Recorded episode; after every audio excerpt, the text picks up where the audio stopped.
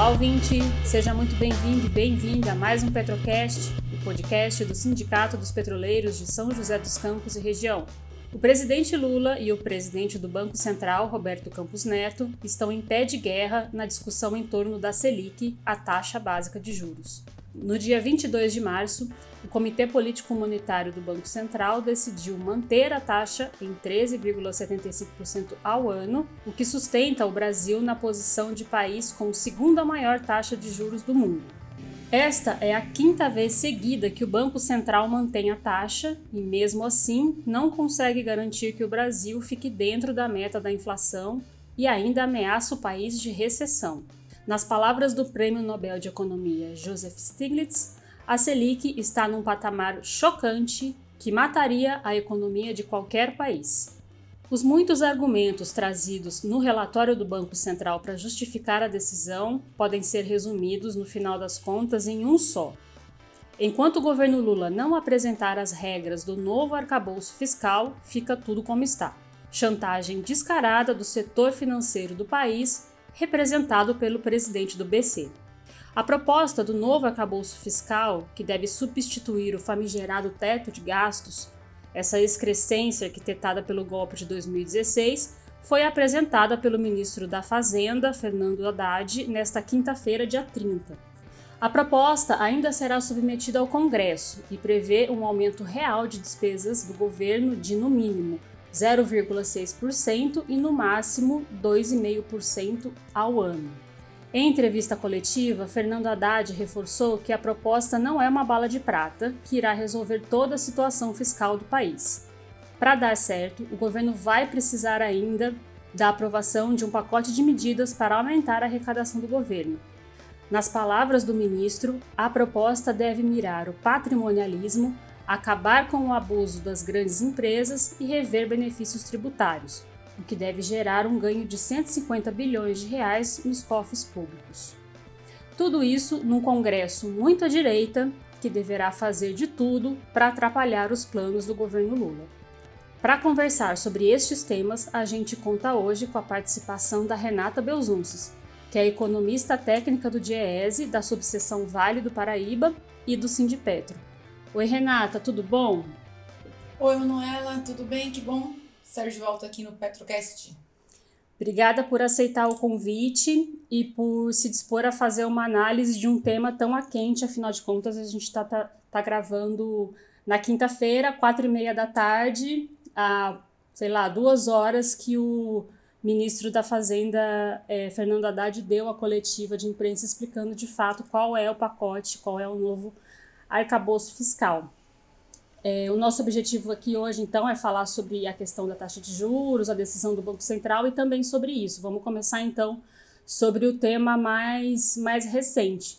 Eu queria que você fizesse né, uma primeira análise, aí, explicasse para a gente, na verdade, é, o que representa esse, esse, novo, esse novo arcabouço fiscal que está sendo proposto pelo governo. Bom, como você mesmo disse, é um assunto que ainda vai haver desdobramento, tanto para que a gente possa compreender melhor a proposta e compreender, sobretudo, as consequências dessa proposta.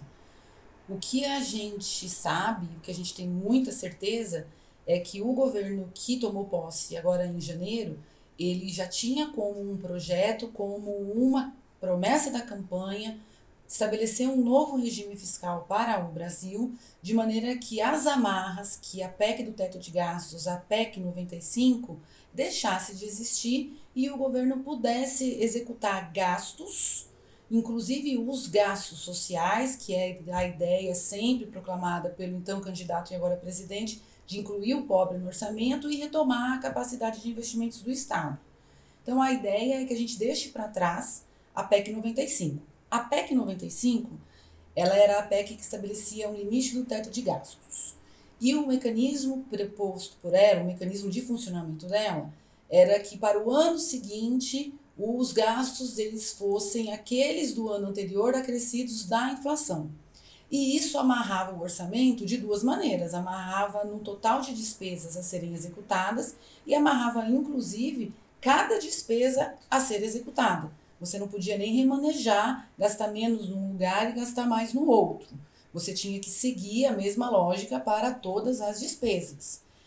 E no frigir dos ovos, o que você tinha não era só um teto, era uma diminuição dos gastos, do, da, a diminuição da despesa, melhor dizendo, de forma geral. Por quê? A população deixava de crescer? Não.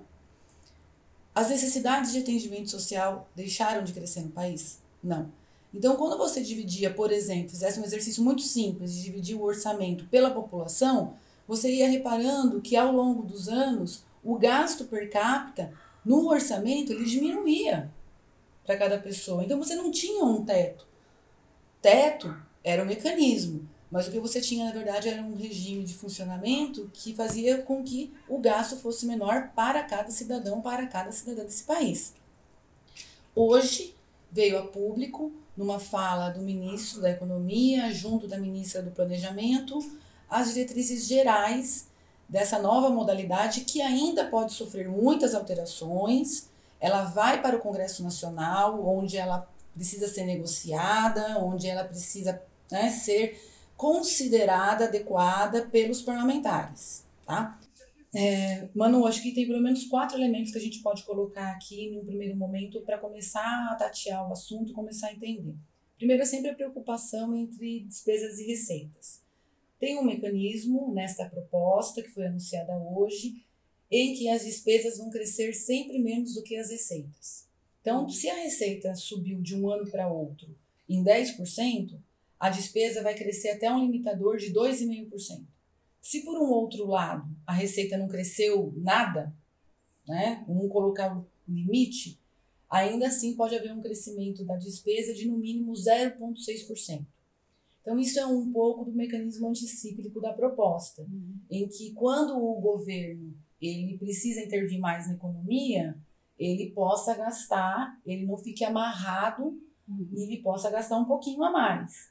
E por um outro lado, mesmo quando a economia vai muito bem, a arrecadação sobe muito, ele também tem que se conter um pouquinho para fazer um colchão, esse foi o termo que o ministro usou Sim. hoje várias vezes, para fazer um colchão e proporcionar gastos futuros de forma mais equilibrada, de forma em que os agentes econômicos tenham apontado qual é a trajetória desejada.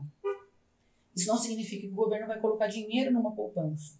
Isso significa que o governo ele vai cada vez mais poder diminuir a sua dívida pública e com a diminuição dessa dívida pública, aí tem um segundo elemento, né, que é de se tornar, é, tornar o preço dessa dívida pública menor aos olhos do mercado.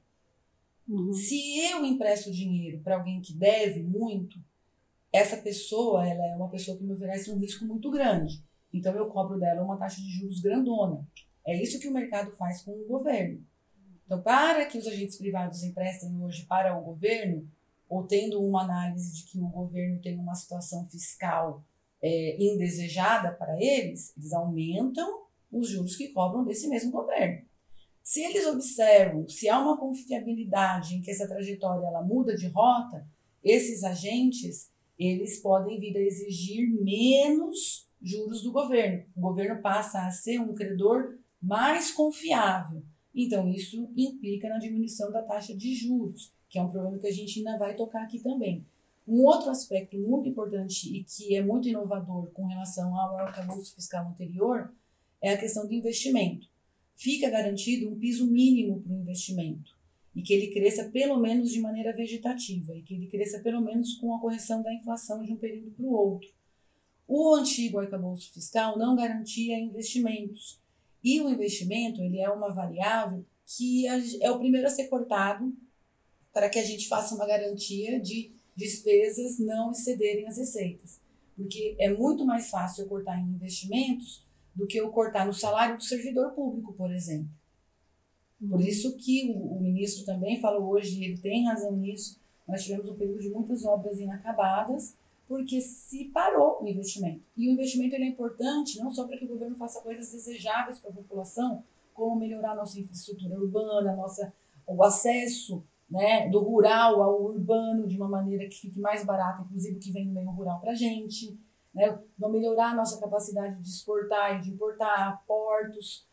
Não só por isso, mas porque quando o governo ele investe, ele também incentiva o setor privado a investir. E um outro aspecto também que é muito relevante é que o governo tateou hoje através do anúncio do ministro, em especial do ministro Haddad, foi sobre ainda os desafios que a gente vai ter para que isso funcione e para que isso possa de fato mesmo incluir o pobre no orçamento, que foi uma das propostas do governo, e possibilitar com que esses gastos, que o governo faça investimentos, não só uma taxa vegetativa, mas a uma taxa que induza o setor privado a sair desse zona, dessa zona que ele está hoje, que é uma zona em que não há contribuição significativa desse setor nos investimentos também, tá? Que é como a gente vai fazer para aumentar um pouco as receitas.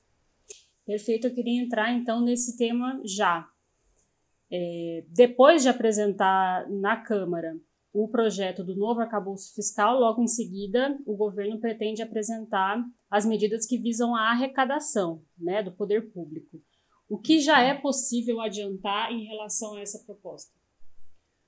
Seguindo ainda um pouco e tentando decifrar um pouco o que o ministro falou hoje, ele teve uma fala muito interessante que foi se a estrutura que a gente tem hoje a lei que a gente tem hoje, ela fosse seguida, a gente teria uma arrecadação maior do que a atual. Lembrando que o governo hoje é superavitário, sim. O governo hoje ele arrecada mais do que ele gasta. Ao contrário do que toda essa celeuma a respeito da dívida e dos juros dá a impressão. Mas não é verdade. O governo hoje ele arrecada mais do que ele gasta. Então, existem, por exemplo, algumas discussões muito interessantes. Uma delas, só para a gente ter um exemplo, uma delas é quando você tem uma contenda, uma disputa acerca de impostos entre os empresários, o setor privado e o governo, no CARF, que é o órgão que cuida disso. Quando você tem ali um empate entre as pessoas que votam, existe um chamado voto de Minerva. E esse voto de Minerva hoje ele é pré-decidido no sentido em que o agente privado é beneficiado. E isso em nenhum país do mundo funciona dessa maneira. Você sempre faz a conta, você sempre faz o pêndulo pesar muito mais em prol do ente público, que é o ente que vai fazer a redistribuição de valores através daquilo que ele arrecada para a uhum. população, inclusive a mais carente. Uhum. Então, essa é uma das questões, por exemplo, que está em andamento no governo. Outras, como o ministro falou hoje, que você tem geração de novos negócios, de novas atividades que a gente não tinha antes. Né? No Brasil e no mundo. Você tem aí uma indústria eletrônica e a internet criando negócios a todo tempo. Uma delas você também mencionou antes de a gente começar a entrevista, foram os jogos eletrônicos, que precisa taxar, igual você taxa a loteria. Uhum. Né? Então você taxa um não taxa o outro. Mas o que é fundamental é a necessidade que a gente tem realmente de uma reforma tributária em que ela possa realmente tornar a nossa tributação mais justa, né? Uma tributação para ela ser boa, ela precisa ter alguns parâmetros. E um desses parâmetros de uma boa tributação, e isso não vale para o Brasil só, isso vale para qualquer país do mundo, independente do grau de desenvolvimento, independente da renda média que tenha nesse país, do nível de renda média que tenha nesse país, é que você tem que tributar os agentes considerando as diferentes capacidades que eles têm perante a economia. Então, você não pode tributar um milionário da mesma maneira que você tributa um trabalhador. E você não pode nem tributar um trabalhador formal da mesma maneira que você tributa um trabalhador informal. Essas pessoas elas estão inseridas de maneira diferente. Então, essa é um aspecto que uma boa tributação tem que considerar. Então, isso coloca a gente numa outra agenda, que é a agenda da reforma tributária. Seria um terceiro reforma... passo, né? Sim que não é uma agenda fácil.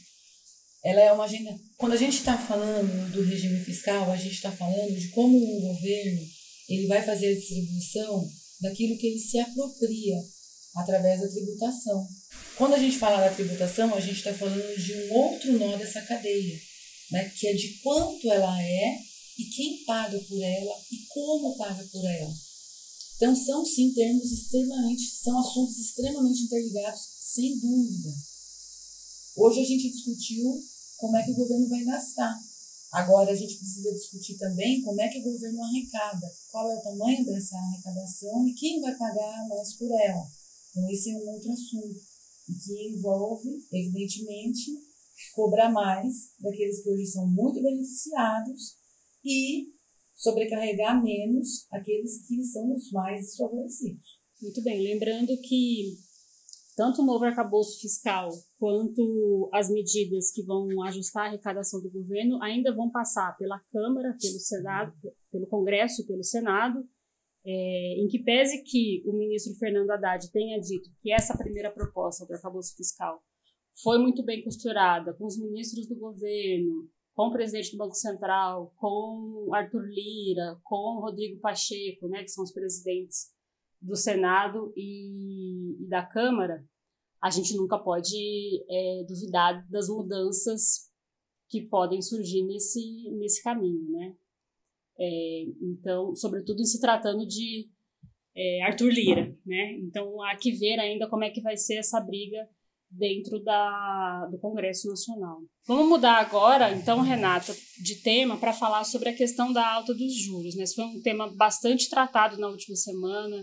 É, o presidente Lula foi bastante incisivo em criticar é, a alta da, da taxa de juros, a manutenção da alta da taxa de juros. Eu queria que você explicasse para nós leigos o que, que isso significa na prática, né, a manutenção da, da taxa de juros nesse patamar, como ele afeta a vida das pessoas e como ele afeta as contas do governo. Vamos começar falando um pouquinho o que, que é a taxa, essa taxa de juros. A gente está falando da taxa de juros Selic, que é o sistema de liquidação e custódia, que é o sistema pelo qual os títulos do governo eles são vendidos, eles são operados. Então, eu estou dizendo o seguinte, através dessa taxa. Um título do governo, ele tem que preço no mercado para que eu, alguém compre? Quanto que ele tem que retribuir no mercado para que alguém compre? E ele é a taxa básica de juros porque ele é a taxa mais livre de risco.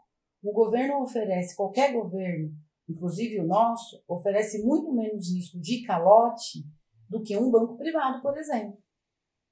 Então, essa é a taxa de juros básica. Então, todo mundo consegue, os agentes conseguem comprar título a esse valor e ter uma remuneração a esse valor. Então, para que esses agentes eles emprestem dinheiro para quem? Para alguém que não seja o governo, ele vai cobrar mais do que isso. Porque qualquer um desses outros agentes do mercado oferece mais risco do que aquele que é o mais livre de risco, que é o governo. Então, quando eu aumento uma taxa de juros, eu encareço o dinheiro para quem quer investir, porque quem investe, o investidor, o empresário, ele não tira dinheiro do colchão dele para ampliar uma fábrica, para comprar uma máquina. Ele vai no mercado tomar dinheiro. E ele toma dinheiro nos bancos, ele toma dinheiro emitindo debêntures, ele toma dinheiro emitindo ação na bolsa. E essas pessoas, para comprar esses produtos e entregar o dinheiro a ele, que é uma remuneração acima da taxa básica. Então, o dinheiro ficou muito caro para quem quer investir na produção. Então, eu tenho menos pessoas investindo, menos empresários investindo na produção, consequentemente, eu tenho menos empregos na economia. Isso é só um campo. Para nós, que atuamos, que entramos na economia com o papel de consumidor, o nosso endividamento sobe. Nós temos 70% das famílias no Brasil endividadas. Algumas que têm dívidas que estão controladas, que estão participando do orçamento, não estão fora de controle. Mas a gente tem uma parcela cada vez crescente, pelo menos de 20% hoje, de famílias que têm dívidas que já não têm como serem saldadas. E para essas famílias, os juros altos, ela é um fator que impede a saída dessa situação. Para o governo, né, se o governo tem um juros alto, se o Banco Central estabelece um juros alto, ele tem que fazer essa remuneração para quem compra esse título. Então, sobra menos dinheiro do orçamento para que outras despesas sejam executadas. Sobra menos para a saúde, sobra menos para a educação, sobra menos para investimentos, sobra menos para fazer é, investimentos no meio ambiente, que é algo que a gente precisa de muito depois desses anos aí de distribuição, sobra menos para todo o resto. Então, uma taxa de juros alta é mais endividamento do governo e é menos possibilidade do setor produtivo adquirir é, empréstimos, financiamentos para poder investir em produção e assim. E aí isso acaba gerando o ciclo da, da recessão, que é o que a gente está ameaçado hoje, né? Exatamente. Mas é evidente que o Banco Central ele não toma essa ação de ter mantido, de ter subido muito rápido a taxa em, em, ao longo de todo o ano de 2021. Essa taxa subiu muito rápido, ela triplicou, mais que triplicou durante o ano de 2021. E os patamares atuais não é explicado pelo Banco Central é, a partir das consequências, a partir disso que a gente está conversando aqui agora. O Banco Central ele faz um diagnóstico e ele faz um diagnóstico a partir das funções que ele tem, que é de controlar preços, que é de garantir o bom funcionamento do sistema financeiro, e é um que a gente pode colocar no campo do questionável, se o Banco Central está promovendo, que é garantir o melhor nível de emprego da economia possível. O Banco Central analisa que a gente tem uma inflação de demanda. Ele analisa que a gente tem uma febre na economia. Que essa febre é a, são os preços, e esses preços subiram e porque muito mais gente está consumindo. E essa febre, qual que é o remédio? Os juros que é um remédio legítimo, que é um remédio que é adequado nas situações em que o diagnóstico está correto. Mas o Banco Mas... Central não faz um diagnóstico correto. eu não estou comprando mais no supermercado, não estou comprando, não tô, ninguém, acho que as pessoas não estão trocando de carro, não estão adquirindo imóveis. Muito pelo contrário. Muito pelo contrário, estão impedidos de fazer isso porque um financiamento de qualquer item nós compramos a prazo, nós embutimos juros nas parcelas, creia o consumidor ou não, explique isso diretamente para ele, o vendedor ou não, existe um custo ali sendo cobrado desse consumidor, consome menos. E o Banco Central insiste nesse diagnóstico, e quem ganha com esse diagnóstico são os detentores dos títulos da dívida. É o setor rentista do Brasil. Então, esse é um debate que a gente tem feito. Os trabalhadores fazem esses debates a respeito das taxas de juros que implicam demais na construção de um nível de emprego mais adequado, sempre que a taxa de juros está alta. Mas nesse momento, hoje você vê economistas, inclusive, de muitas vertentes diferentes, Sim. falando a mesma língua. É incrível como o Banco Central conseguiu colocar no mesmo lado economistas que têm visões de mundo completamente diferentes. Porque realmente algo parece não estar funcionando bem ali no Banco Central. Bom, para fechar então, Renata, vamos tratar sobre essa questão da autonomia do Banco Central, né?